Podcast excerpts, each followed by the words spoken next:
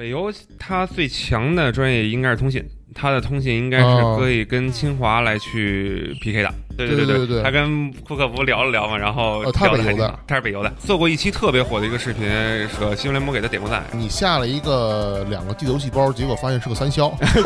对你会怎么低调的炫富呢？把 B 站明天收了，交个朋友，对，交个朋友，交个朋友。哟，这是怎么了？项目进度慢悠悠，每天加班九九六。哎呀，哇，您这又怎么了？市场宣发目标大，成本不够也抓瞎。别唉声叹气了啊！游戏人，啊，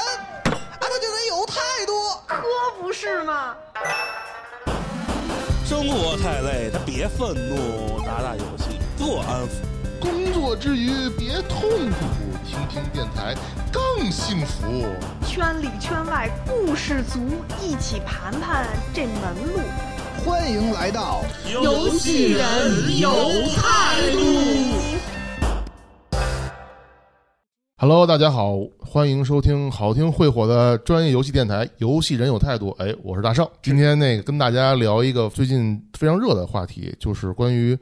B 站在那个北邮校招时候闹出了一个非常大的公关事件。今天呢，我也是特别有幸能够请到我一个好朋友，鱼火游戏的 CEO 大象，然后大象跟大家打个招呼吧。Hello Hello，大家好，我是渔火游戏的呃 CEO 啊，呃不用那么有那么架子，就就管我叫大象就可以了。然后我其实更多的还是打杂儿啊，好好好。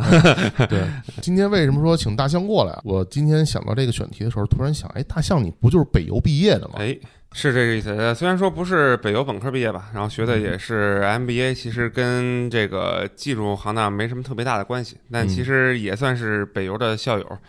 对，所以说聊这事儿应该还挺挺应景的。哎，这个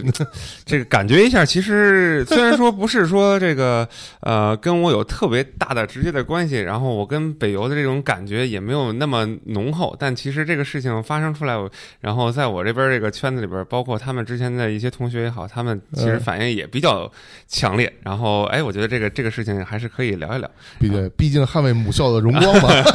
哎，这个可以可以这么理解，哎，可以这么理解。对对对。那咱们就开始进入正题啊，然后先问问大象，就为什么会选择说去北邮去嗯、呃完成自己的这个提升呢？嗯，是这样。其实当初当初想去做一些这个，从毕业以后吧，从本科毕业以后，其实就有一些想法说，嗯看看有没有机会来去再做深造。然后，呃，更多的是想说，需要通过一定的嗯呃工作经历以后，然后来去做一些这个呃学识是也好，还是知识上的也好的一个提升。嗯，然后过了一段时间嘛，啊差不多过了两三年、三四年，然后正好有这么个机会，然后能读个 MBA。虽然说 MBA 在这个 这个非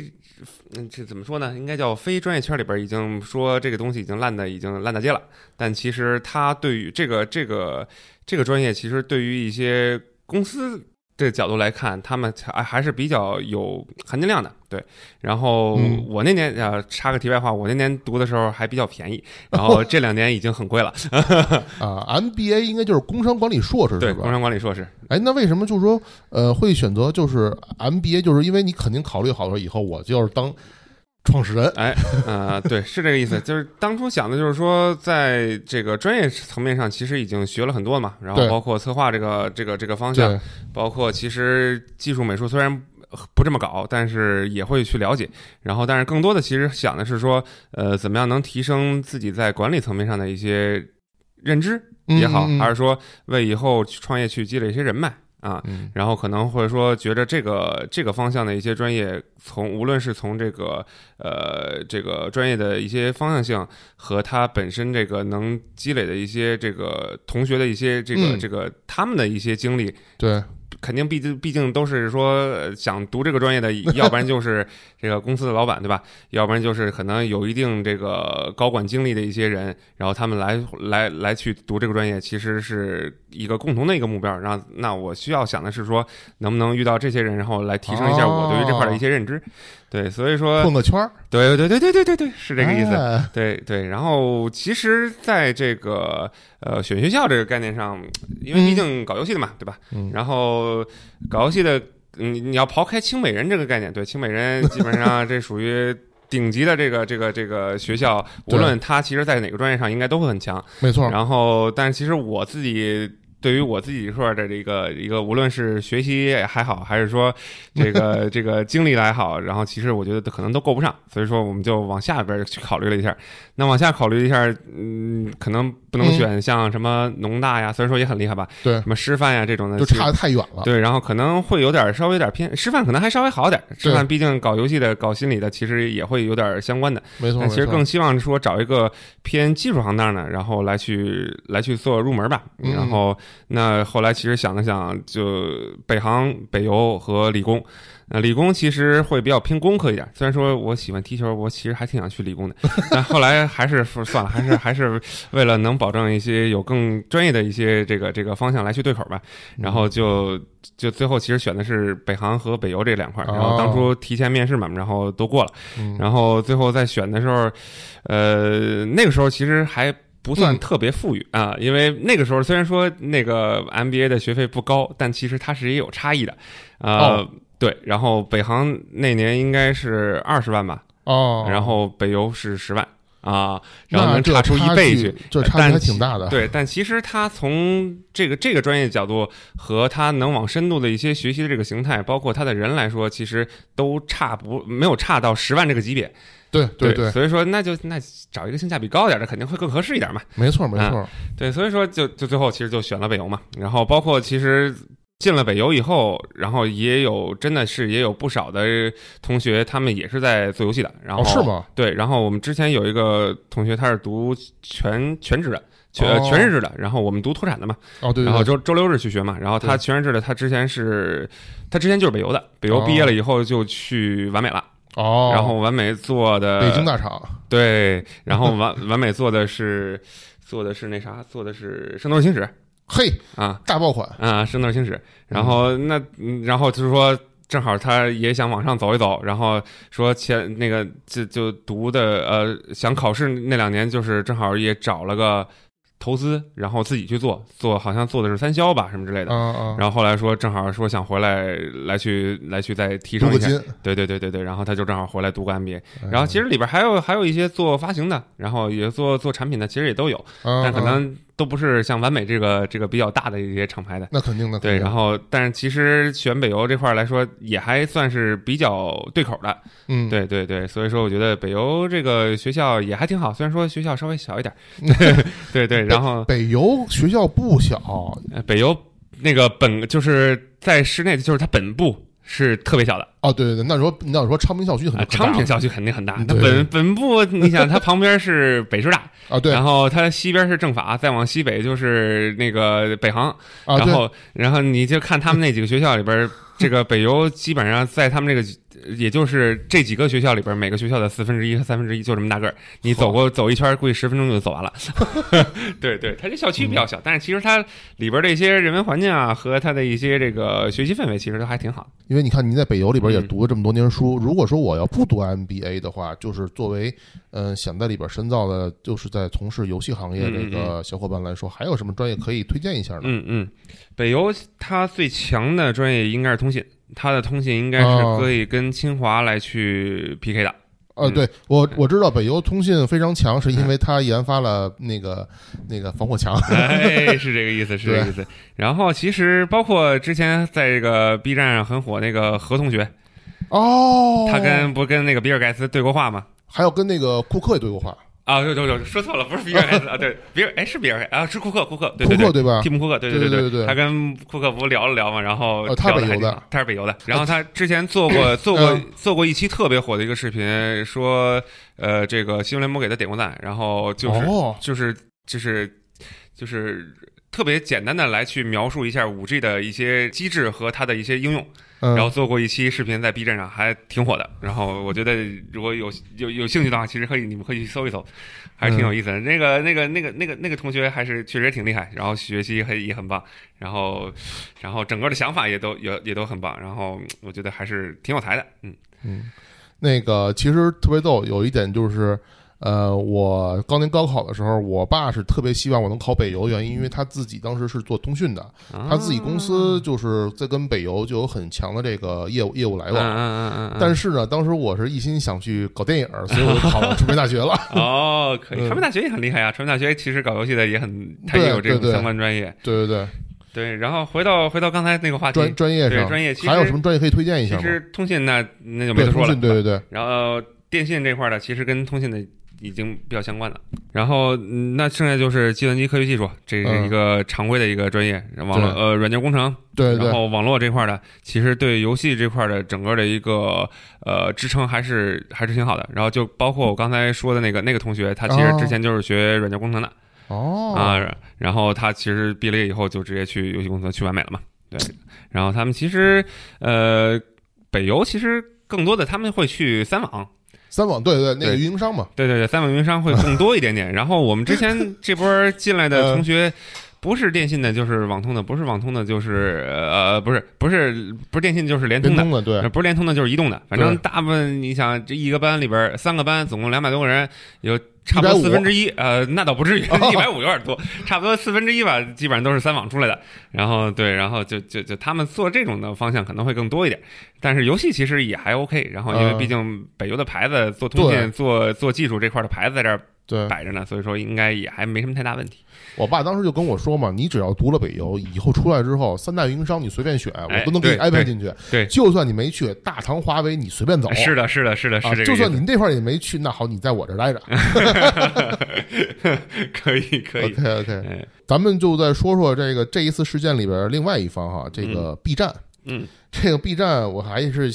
呃想问问，因为 B 站这几年就是突飞猛进的非常快，嗯尤其在这个游戏发行这块儿，它甚至已经成为了我认为除除了腾讯、网易还有字节以外，又一个发行的巨头。嗯。你怎么看这事儿？其实这样就是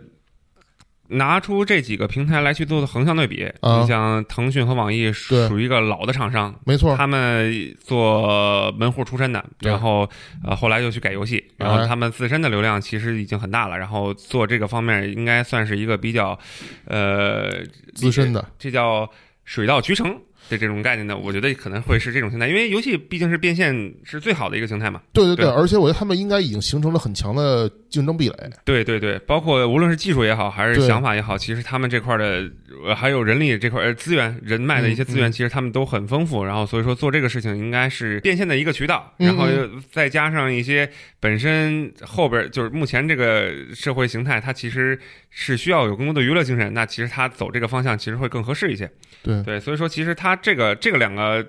这个厂商其实就。不会说更多的来去说这个事情。那其实字节跳动为什么它能火起来？哎，我觉得字节跳动还是一个比较典型的例子，它其实是在于我找到一些更下沉的用户，然后来去做它本身的一些产品，然后这个更下沉用户来转化成它本身的一些游戏游戏用户，就跟这个呃腾讯和网易其实是有差异的。那它更多的是，嗯，嗯哪怕你看现在像 Ohio 他们发这个这种超休闲的这种游戏，啊，对对对，轻度游戏，然后他们为什么这个东西比他们重度游戏发好？那就是说他们本身的流量其实是这个用户群体是在于这个形态会更容易接受这个游戏的方式，因为更广一些，对用户群更广一些，更泛一些。然后对对于游戏的这个理解，可能他们没有说我就玩重度游戏，或者说我要玩啊 MMO，、我要玩卡牌，我这这种轻度用户，其实他们都不会去考虑玩这种游戏。那反过来说，他们就喜欢玩这种啊特别简单的 呃解谜啊、益智啊，然后无脑的这种点呀、那啊，对对对，对，对于他们来说，他们能接受的游戏形态夫特牛，哎，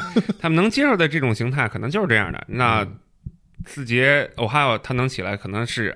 基于它本身的用户这个形态来去呃做一些这样的一些游戏，然后或者说发一些这样的游戏。嗯嗯，那反过来讲，其实 B 站跟字节跳动正好是相完全相反的，哎，它做的用户群体应该是呃腾讯和网易。说相比他比相比他们来说，可能是更专的一个更垂直，对更垂直，对它就是做二次元这个品类嘛，然后嗯二次元这个用户，这个用户群体虽然说在呃前几年其实是没有什么概念，就是说或者说它的用户群体也算是一个比较小众的，嗯，那后来那为什么它是能能做起来呢？像那它二次元本身的这个 这个叫文化理念，其实是比较呃跟现在的一些年轻人的一些呃想法，其实是是比较融合的，比较融洽的。就是因为它主要是展示的是呃我自己的个人的想法，嗯我自己的个人的一些性格，然后我通过一些形态能表达出来。要不然就是说我可能我不愿意去跟别人交交流，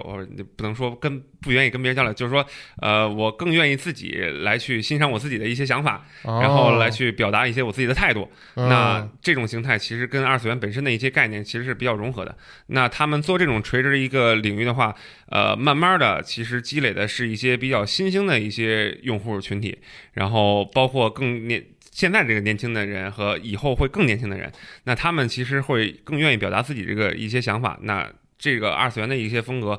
可能会对于他们来说是一个比较匹配的一个方向。那他们做这个方向，我游戏又是一个更好的表达方式。哎，啊，然后你像二次元本身最典型的，那就是在日本这种这种形态，因为其实我没有，我不是一个资深的 这个宅男也好，还是说这个二次元的这个忠实用户也好，但其实我大概能感觉到，因为我也看漫画，我也看动画，对，然后那我只能感，我只能说说这个。比较偏中二的这种想法，其实是在每个年轻人的心态当中都是会有那种，呃，更深层次的存在。然后永远热血，永远年轻。对对对，所以这样的话，那 那他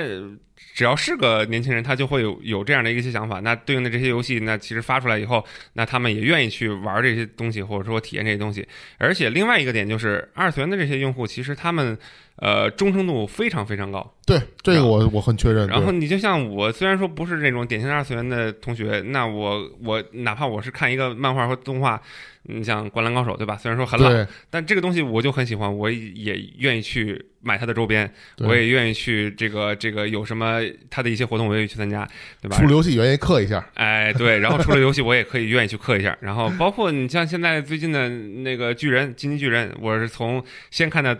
动画，然后后来又啊补了一回漫画，然后他要出的游戏，其实他 PS 上也出过这个游戏，哦然后。呃，虽然说做的不太好吧，但是其实我真的还挺想玩的。其实还有一个特别逗的，就是 B 站最近呃有一个游戏在预约，然后这游戏还挺火的。呃，特别逗是什么事儿呢？就是前段时间，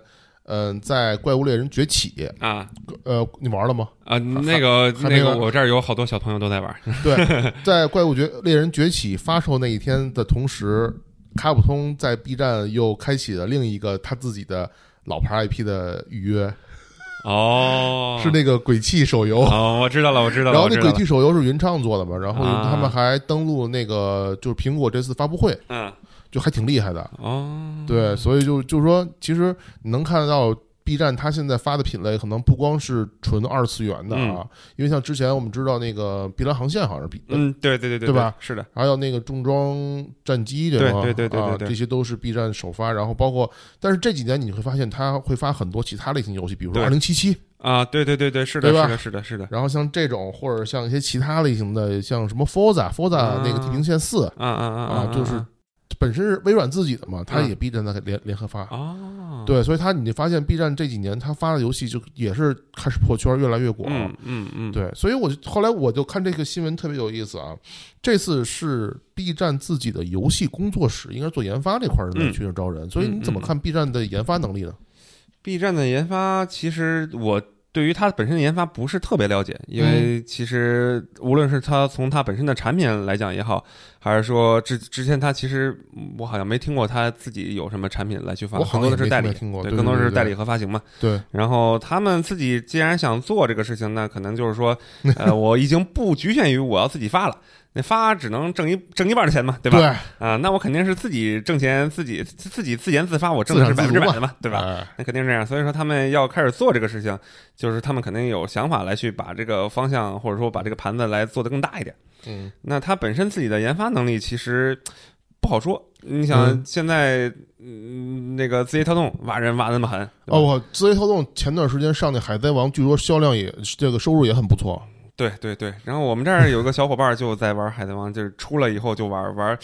就是你即便是真的就看一遍它的剧情，然后包括它的这个这个品质嗯和还原本身漫画的一个过程，嗯，我觉得做的都是挺棒的。虽然说我只是看了看他玩，但我觉得 确实还挺棒的。只是这这也属于字节跳动能拿得出手的第一个产品，对对对第一个产品然后你就返回来再说 B 站呢，他们可能我估计应该也是受字节这种影响吧，因为嗯就跟就像刚才咱们拿字节和 B 站来去做横向对比，对一个是做泛用户的，一个是做垂直的。对，那既然他们做泛用户的都能来去这么做、做这个方向，那那 B 站肯定是能自己肯定是有想法，而且他肯定是能力能做起来的。对，那那就看现在他怎么来去呃提升他本身的研发能力，因为嗯毕竟。字节之前花大价钱来去招人，对吧？那嗯 B 站其实目前看起来好像还没有字节跳动做的那么风风火火，或者说他做的那么价值那么大。对，嗯，我然后那换换个角度来说，他来去这个这个招毕业生，那他招毕业生的概念好像是不是就是说我要从头开始先培养这帮人，先 先跟我们一块儿来去磨合好几年，然后咱们做长线的发展，对吧？那 那可能是从这个角度来去理解，因为确实是不知道他们在在做社招的层面上有没有什么新的动作。这个我还真不太清楚，嗯对，然后但是只是说从毕业生这个角度来讲的话，我可能是这么理解 啊，因为毕竟他找年轻人，毕竟二次元这种可能会偏年轻人会更多一点，理解的理解深度可能会更深一些。而且会跟毕业生说，你们喜欢二次元，我们就是做二次元，我们更了解你们。对呀、对呀、对呀、呃所以说其实他这个角度来去走校招，我觉得也没毛病，对对对确实是没毛病。哎，不过就说说这个校招这事儿，你作为 CEO 来说，你觉得，嗯，你更看重这个校招的是哪一点呢？校招其实是这样，就是我现在也正也在找毕业生，因为嗯。其实我哎，顺便打个广告啊，现在渔火游戏正在招兵买马哟，哎，我正在招一小而美、对慢而强的一个公司，然后其实也比较开放，没有什么那么多架子。然后你看我现在这聊天这样的，基本上咱们工作状态也是这样的，对吧？对。啊，然后也不会说有那什么什么条条框框的，然后就对接接着打广告，然后 有有有有有有兴趣的可以咱们一块儿聊聊，聊聊，对对对，交个朋友，对交个朋友，交个朋友。来，咱们回到刚才那个话题，那个话题其实是啊，对校招其实是这样，就是我目前现在也在招毕业生，然后也在聊毕业生，因为其实最近也也有来说来来面试来聊的嘛。嗯嗯，然后我更看重就是相当于其实面试这个过程还是一个互相选择嘛，就是对一个是缘分，我看的看关注他的一点就是毕业生其实没有工作经验，他更多的是我看重的是学习能力，嗯嗯，然后你的热情，嗯。然后你的一些冲劲儿或者你的一些想法。嗯，那其实你我主要看重的是这几点，因为其实你有没有工作经历都还好，你有更好，有时期更好，对，有时期更好，尤其是因为毕竟你要 经受社会的毒打和考验，对吧？对你有你提前接触了，那咱们磨合起来可能就会更快一些。对对，然后你要没有这个经历，其实也无所谓。然后我不是特别 care 本身这个点，那我更看重的还是说你怎么能通过你的呃学习的一些方法，因为毕竟是说你之前学的可能更多的是一些理论上的知识。哎对，吧？然后你到工作里边，可能这些理论上知识不一定能用得上，没错，没错，那更多的是还需要你在工作当中学习新的东西。那其实这个学习的过程是需要你能展示出来的，对，没错，然后你更快的怎么能怎么怎么样能更快的去学到一些新的东西，然后怎么样能把这个新的东西能利用在你工作过程当中啊。这个点其实我还是比较看重的，然后另外就是你的热情，热这个热情不代表你天天要一定要加班这个形态，对。这个热情更多的是你怎么样投入你的精力，在有限的时间内，然后达到更高的效果，然后把你东西做到一个特别好的品质。做正确的事情，对对对对，然后他并不是说你天天真的我我我一星期天天都在单位住，然后零零七 这种概念的东这这种形态，然后你最后其实你出不来东西，那其实你做的都是无用功嘛，对吧？感觉你在某影射咱们以前某个斗士，哎，哎哎，这零零零零七是属于这个行业行业标准现象，但其实哎我不推崇零零七，那咱们后边再去聊这个事情。对对对，然后，那其实双向选择就是毕业生肯定也会去考虑说，我来去找什么样的公司。嗯，那那毕业生肯定更希望说，还是说刚才学习到这个学习这个层面，那我需要通过这个公司能学习到更多的一些知识和一些工作方式，对和经验，嗯然后来为我的后边的一些想法或者说职业发展来去做铺垫。嗯，那其实他们在选择的时候也会去考虑刚才我说那几个点。那相当于其实更多的来说，我们在这三个点上应该能达到一个共鸣，识，对。嗯然后那其实相当于，哎，你觉得这个点哎也 OK，、我觉得这个点 OK，那你就来吧，然后咱们来一块儿做点有意思的东西，对吧？哎然后那我们并不是说这个东西就是你来这儿，然后我天天让你做一些枯燥的事情，然后你其实觉得也没什么意思，然后我觉得可能也没什么太大意思。对，那我们想做的这些事情，就是都觉得会比较有意思，然后你顺道能学点东西，然后我觉得你学完这个东西，然后能帮助公司产生更多的价值，对那其实这个东西就是互相的。对嗯双赢嘛，对，然后那更更简单的一个说法，其实就是说，呃，你找工作找老板谈啊，这个东西，呃，对吧？对吧？谁谁的广告我就不说了啊。嗯 然后那其实就因为你像大公司来去面试的话，它是一层一层来去面的嘛。对流程嘛，对，然后那需要你第一面啊，第一面可能是人力，对吧？嗯第二面可能是专员，第三面主管，然后可能你要你能力特别强，你可能在上面还要再往高一层，对，那来来回回就得三四面，嗯然后又得耽误时间，对吧？然后你可能聊的每个人的想法都不太一样，那最终其实你还还还不不一定能碰上你最终要合作的那个人，哎，然后因为他们都是主管，我看的都是你行不行，但最后其实你不一定跟我工作，那其实你面完面了半天进去以后，你面的是一个概念，进去工作又是一个概念，那其实你可能跟你进入到那个公司里边，跟你的预期可能会有比较大的一个差异。当然，虽然说不是我我 我来去这个对吧，否认大公司的好，对吧？那其实你说回到小公司，那就是你你咱们。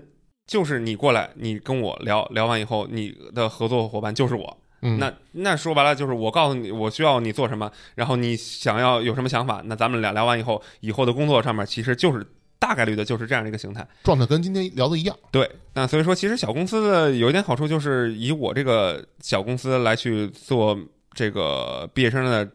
招聘过程，那其实就是嗯。我们聊完这个想法，OK 聊得行，咱们后边工作就这么开展，然后不行，那他那可能就是方向不太合适，对对然后不一定说是你能力不行，或者说哪个方向不行，只是说可能你的这个这个目前的经历啊也好，还是说你的学习的一些嗯想法，可能跟我们目前的公司的一些发展方向不是特别匹配。对，对，所以说更多的是说需要找一个互相都觉得还 OK 的，然后来去做这个事情。跟相亲一样嘛，哎，对对对对对对对，对上眼儿嘛，对，先对上眼儿，然后咱们再来试一试，是吧？对，试一试，试慢慢的这个过程，其实慢慢磨合，慢慢磨合，对对对对对，所以说我觉得这个无论是大公司也好，还是小公司也好，更多的还是说在毕业的过程当中找这个工作，还是看之前那三个点，一个是学习的方式，一个是热情，一个是想法。嗯，对。所以我特别的，我想起来，你说这个，我就想起以前我找工作的时候，看面试官，我就先第问他第一句话：以后你是我直接领导吗？对，这个如果这个如果你要你不是我直接领导，咱们就是对对对对，不聊了我觉得我觉得这个点还是挺重要的。我原来嗯其实不是特别理解这个点啊，我说面试就面试吧，聊就聊吧。但确实是后来你进了公司，无论是你第一次面试也好，还是说你后边即便是你换了工作再找下一家的时候，对也会遇到这个问题，就是你聊了半天，哦，你们俩聊的特别好，进去以后啊，你面对的是一个完全新的人，对完全不认识的人，然后那个人其实不怎么喜欢你，然后这事儿就很尴尬。这事儿就相当于那个相亲的时候，不是姑娘本人来，是姑娘她妈来。面的是丈母娘，对对对，聊的是丈母娘，丈母娘都特别满意，然后接过两天一看这个这个对象，哇，完全不是那么回事儿，是吧？那就很尴尬了，对吧？呃，对对对，确实是很像。还是说回这个事件本身哈，我觉得特别逗。刚开始我是对这件事情是持有一个质疑态度，我说嗯，B 站好歹也是一个大公司，对呀，美美股上市公司，对呀，用中国用户这么多人，对呀，北邮好歹也是一个重点二幺幺，应该九八五吧，对对对对对，对吧？嗯，这么厉害的学校，然后你一个面试官过来，呃，说出这种话，我真是觉得，反正，但是你这么说啊，嗯咱就咱就拿他这个说的话里边这些来说说吧。嗯首先就是他说这个自己这个炫富这个这个事儿，嗯嗯，我就觉得特别的扯，因为我嗯觉得真的你在北京，你开法拉利。对吧？十手法拉利，它也是法拉利，哎，没错啊。问你这么一个问题，嗯你怎么看待它里边说这个真的可能已经是什么财务自由了？嗯嗯嗯嗯嗯，你怎么看待这事儿呢？嗯，其实吧，就是刚才大圣你这块儿也聊过，本身这块儿的一个，无论是房价也好，还是这个整个概念也好，包括它的事件这块也好，其实嗯我更觉着，它可能会以这个概念来去说这个事情，但是可能他用了一个特别不恰当的，都不恰当的比喻或者也好，还是说举例也好，来嗯把这个事情给升级了。那我觉得正常来说，你可我觉得聊个财务自由，因为今天我还看他们后边有一些评论说，嗯。我觉得面试里边我可以说你聊财务自由，因为目标就是财务自由嘛。对啊你你找工作就是为了财务自由。是啊，呃，虽然说到不了这个级别，我可能是先从吃饱穿暖，再到提升生活品质，最后再到财务自由。啊，对对对，对那我可能是直接把财务自由这个最终的目标给你告诉你了。马斯洛的三角嘛，哎，对对，那我觉得正常正面来说，我觉得应该都没什么太大问题。对那可能更关键的一点就是说，他用了一个不恰当的比喻 来来描述自财务自由这个事情，然后让可能是不是让面试的同学感觉到哦，你是在向我炫富。嗯但是反正这个事情，我觉得可能得两说吧。嗯那翻回来说说财务自由，财务自由这个事情，我觉得可能，我觉得正常一个 有有这个能生活下来的人类都希望能追求财务自由啊，这所有都是钱，对吧？谁我我我这辈子不用再为钱愁了，对吧？对，那肯定都会都会愿意这个事情。那这个东西，但是财务自由其实也分度。那每个人的其实欲望是不太一样的。嗯那打个比方，其实我我我自己打个比方，我开个农场，嗯，我自给自足，吃喝拉撒睡，行动坐走，我都不愁。对那我不挣钱，是不是我也叫财务自由？对啊，然后我不需要别人来去给予我更多的呃物质上的一些需求，嗯我天天吃我自己种的菜，然后我不用去下饭下饭馆，然后或者说不用买房子，我啥都不用了，那这是那我没有无欲无求嘛，对我这是也属于财务自由。对那如果是说我真的就想买奢侈品，我天天要买十一百多套房子，是吧？买二 二百多辆车，然后让周游世界，干这干那，那这都需要花钱的。抬升个 B，对，那哎，对对对，那这个东西都是需要花钱的。那嗯这个东西我我有欲望了，我有诉求了，嗯那我就需要这个财务自由的标准就会拉得很高。对，那其实这也叫财务自由。那这个东西，一个是一分钱没有，我也财务自由。嗯那我也需要挣个一百个亿，我也叫财务自由。对那其实主要还是看度。那这个度其实是更多的还是看人自己本身的一些想法。嗯我觉得这点可能还是比较重要的。然后这个其实话说回来，就说到他们说的财务自由来去炫富这个事情。那炫富这个概念，我还是说回来刚才那个点，就是 他肯定是用了一个特别不恰当的例子来去说财务自由这哎个事情。不不过我特想八卦一下，如果这事儿让你来说，就是你会怎么低调的炫富呢？低调的炫富我把我把国民给买了，啊！我把国民给买了，这这也算炫富。就是我我我家我我我现在的工作就是天天去收房租，对吧？我就真的特别忙，就是天天去收房租，对吧？对吧？是吧？呃，那你甭管我这房子是哪儿来的，对吧？嗯但其实我觉得这个点就就怎么来去炫富，就我觉得是说着。嗯也有心，那听者可能也会去有想、啊有想法。那如果我没有这些欲望，或者说我觉得你说的这个事情哦，我无所谓，那其实我觉得可能也就无所谓了。嗯那可能就是正好你说这个说这个人稍微带了点情绪，你听这个人正好又是那种啊不行，接受不了你炫富这种概念，对对那可能这俩人就就互相的都正好赶那个点上了。啊，我觉真是，得我觉得可能是是是这个点可能会就造成现在这种这种情况，他可能越越吵越厉害。对你说，万一那那个学生一一生气，一掏兜把一个布加迪钥匙扔出来了，那我觉得这还好的，我这回头跟跟跟跟他父亲说，把 B 站明天收了，你你过来找我干活，对吧？行，哎，我我我喜欢你这脑洞。嗯，然后那个他还提到一个问题，他在嗯这个里边呢，就是说到，我记得好像那个帖子里边这么说，嗯，有那个知乎里边这么说，就是说这个他们好像是说 U Unity 跟 U 一四的引擎不咋样。啊啊，然后我特想问，哎，你们现在初创的话，在游戏开发选择引擎这块儿，大概是怎么怎么一个想法？嗯，目前其实是这么想的。之前有考虑说，如果是做特别轻度的，打个比方，我们可能就一个两个人，嗯。那我可能选择方向就是做小游戏。那小游戏其实我就找一些现有的，他们那种白鹿也好啊，Livebox，、啊，或者甚至于 Cocos Creator 他们那种的金融平台，或者说就是专门发小游戏的这种的，然后会做的比较好一些的，那、也不追求于我们后边做一些比较中度或者效果更好的游戏，嗯那我就做一些轻度的，就用这种引擎可能会更好一些。但其实我们后来想说，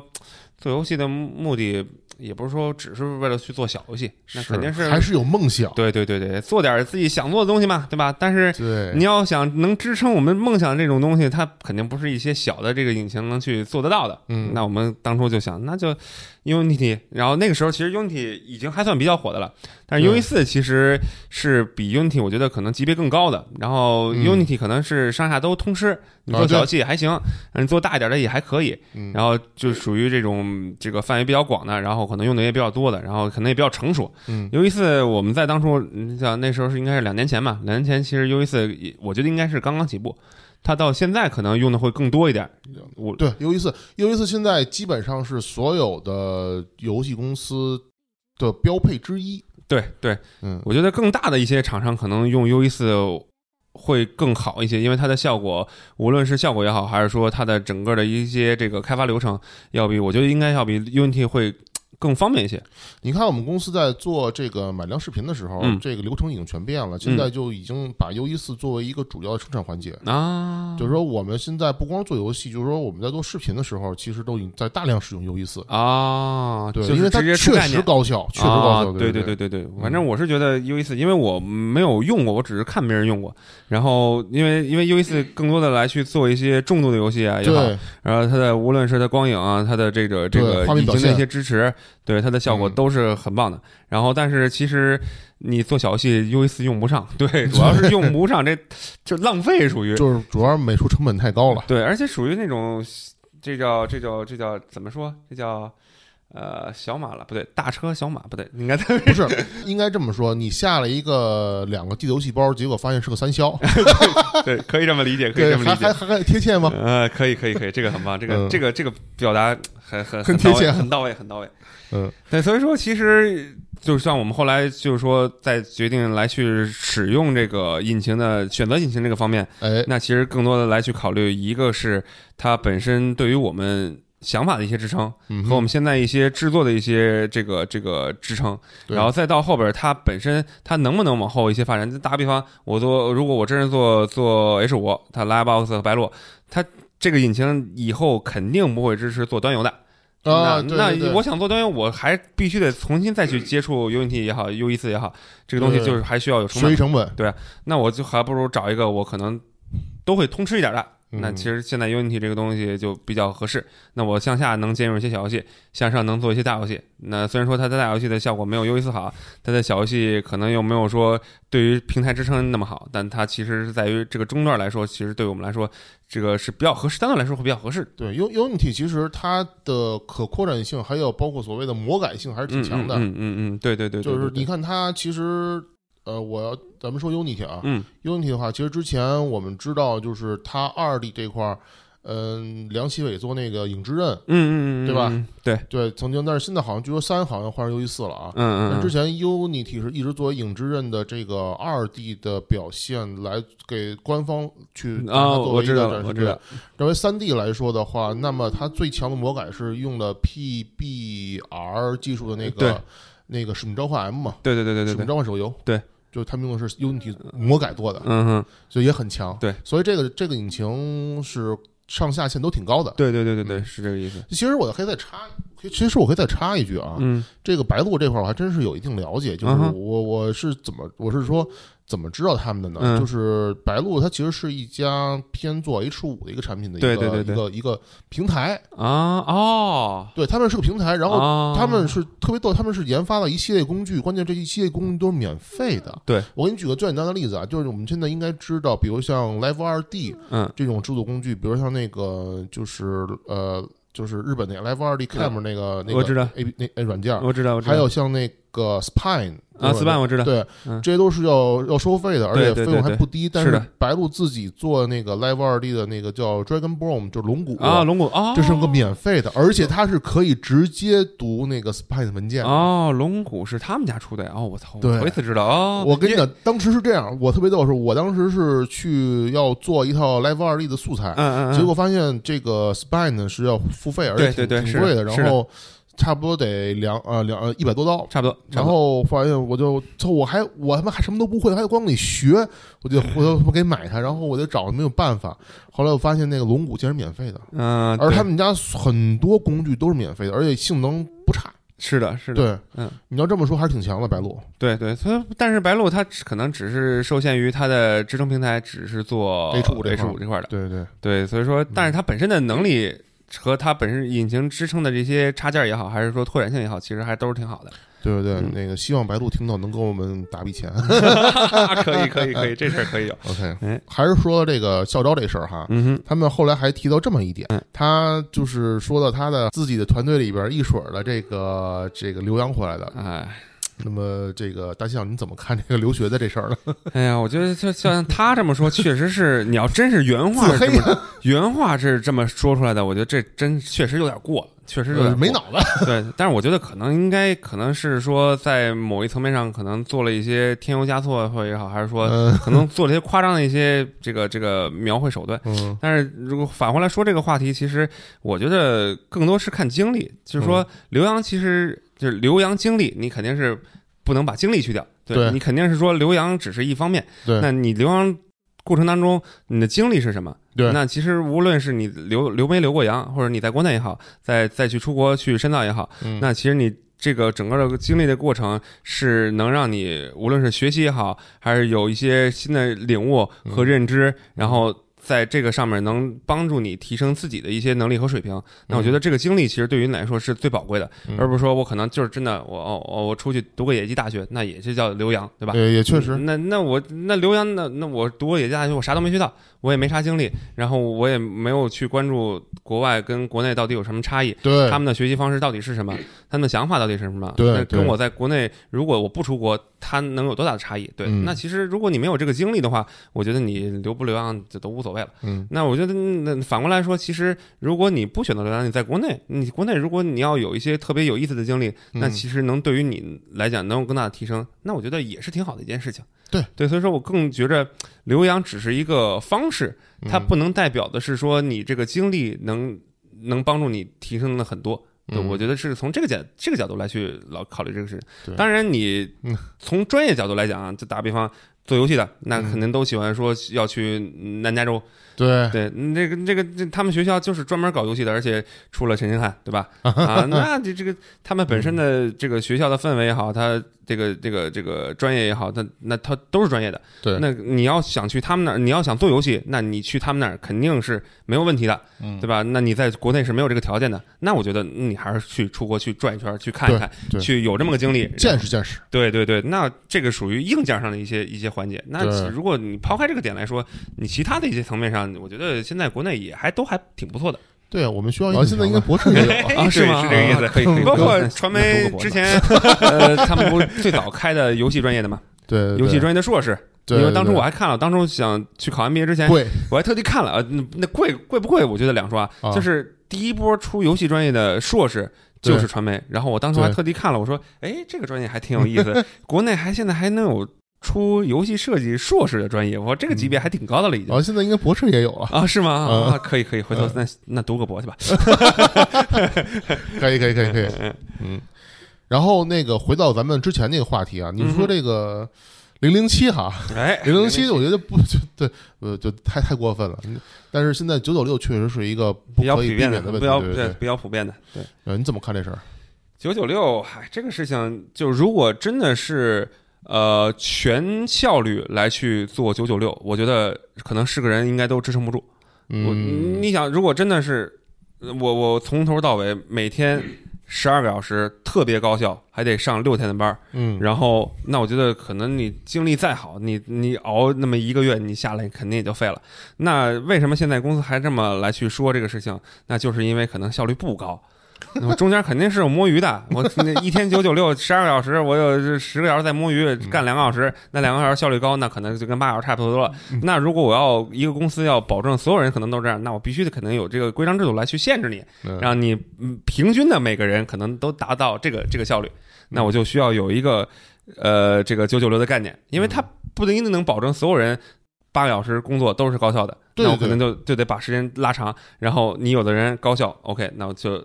高效了，那有的人低效，那可能十二个小时就有两三个小时，嗯那相当于平均下来，那其实我整个公司嗯是八个小时的，啊，这个概念肯定就是作为一个管理者对管理者，那肯定是希望我的公司的整个团队的效率是至少是能达到我八个小时工作日的。对对对，那你因为产出被给给保证嘛？对对对，那那其实问题是在哪儿？出在效率上面。对对对那效率又是哪块产出呢？那就是管理层面上有问题。哦，你管理你我天天管理不好，我没有目标，我不知道该做什么，那我就在那儿闲着呗，对吧？我闲着完了以后，你管理层还说你闲着没事儿干，那是因为你管理层没有目标啊。没有，你要有目标的话，那哦，我知道该做什么，我要把这事儿做完了。如果我做不完，那说明是我能力的问题。对，如果你做完了再不行，那就还还是可能再回到管理层面问题。那相当于正常来说，它这个应该是属于一个比较良性的一循环。我管理者设目标，然后你完成，然后你能力好，那可能呃你在规定时间内更高效的完成了，那你就需要有新的目标。那我可能管理者哦知道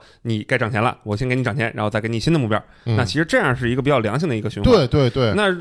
不好的循环就是啊，我也不知道你该干嘛，那我也不知道我该干嘛，然后咱俩耗着呗。然后我觉得，哎，我我该挣钱了。然后那管理者说你不该挣钱，因为你没干到我想干的干活干的活儿。然后我，然后那员工还说我天天九九六呢，那九九六那保证是你基础效率，然后你又没出活儿，那那这互相撕逼去呗，对吧？那正常情况下，那公司那效率为什么低？然后这个员工的士气也不高，那那就是一个这样的一个形态。那我其实我个人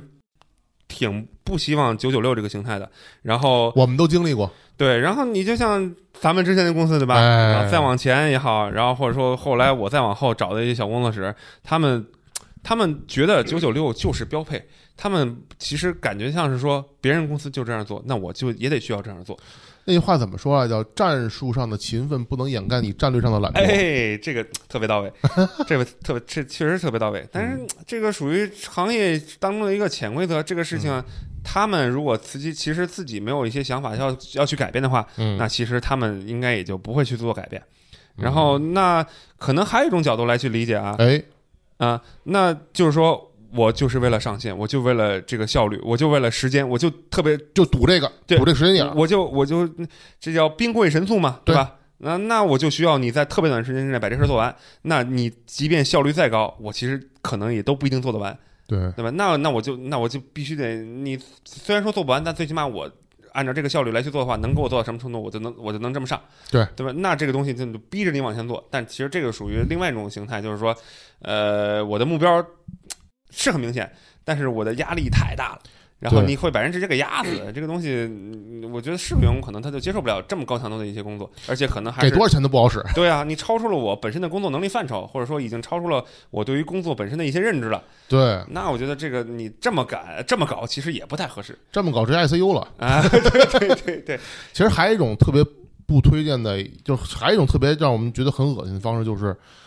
因为你天天得开各种各样无数的会，嗯哼，导致你没有时间正常时间去，哎对对对然后这种九九六是最伤的了。对对对对，就是白天嗯开会没啥效率，晚上你你你所有白天干的活都得推到晚上，哎，晚上还得通宵加班。我操，这个东西，白天 battle，晚上也 battle，哎，你哎，白天跟别人 battle，晚上跟自己 battle 是吧？对，而且主要是开会这个效率还是确实得有保障。对，这开会这个事情，你开会的目的是干嘛？就是解决问题。你解你解决不了的问题，你开会都解决不了，你下边更解决不了了，对吧？对，没错，那还不如你下边先解决一下，你都带着问题来，然后一聊，那解决不了，咱们换一个方向。你嗯解决了，咱们就解决了。那这个事情你五分钟能谈完的事情，非得掏 掏一小时，然后来来回各种撕逼，然后最后没谈论出一个结果，然后最后下边你还不知道该干嘛。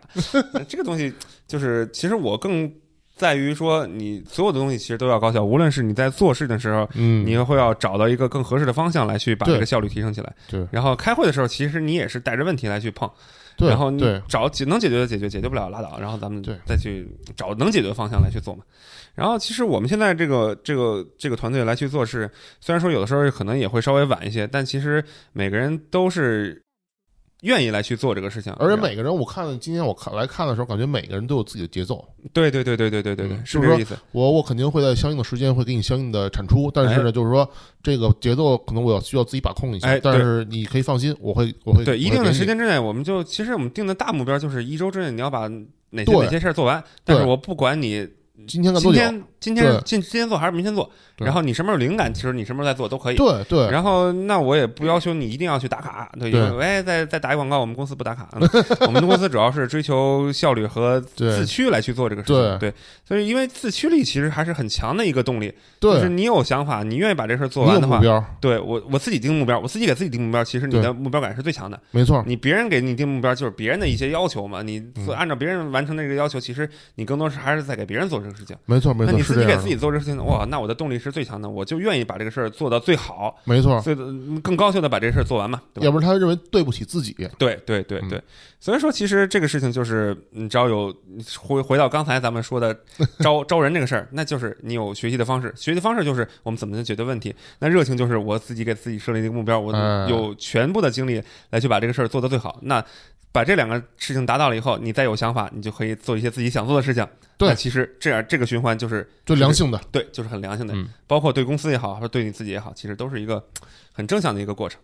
那好，那咱们今天到最后一个环节哈，这一个良心的拷问啊，嗯，直击直击灵魂。哎。哎，你觉得是努力重要还是选择重要？哎呀，这个一下上高度了，哎。咱们这个节目一下，哎呀，从一个拔高了，哎，我所以说这个东西 其实有一些想法，其实这个东西还挺哲学的一个问题啊，是，它不能按照一个比较常规的一个角度，它可能得多角度考虑。嗯。如果你单纯的可能只是选择和这个努力，嗯，只是一个维度来去讲，其实我觉得两个都比较重要。对啊，就是你选择也很重要，你努力也很重要。你选择了以后不努力，那你也达不成。你光努力不选择，其实也不太行。对对吧？那那他们之间其实是有顺序的。我觉得他们之间更重要的是它的顺序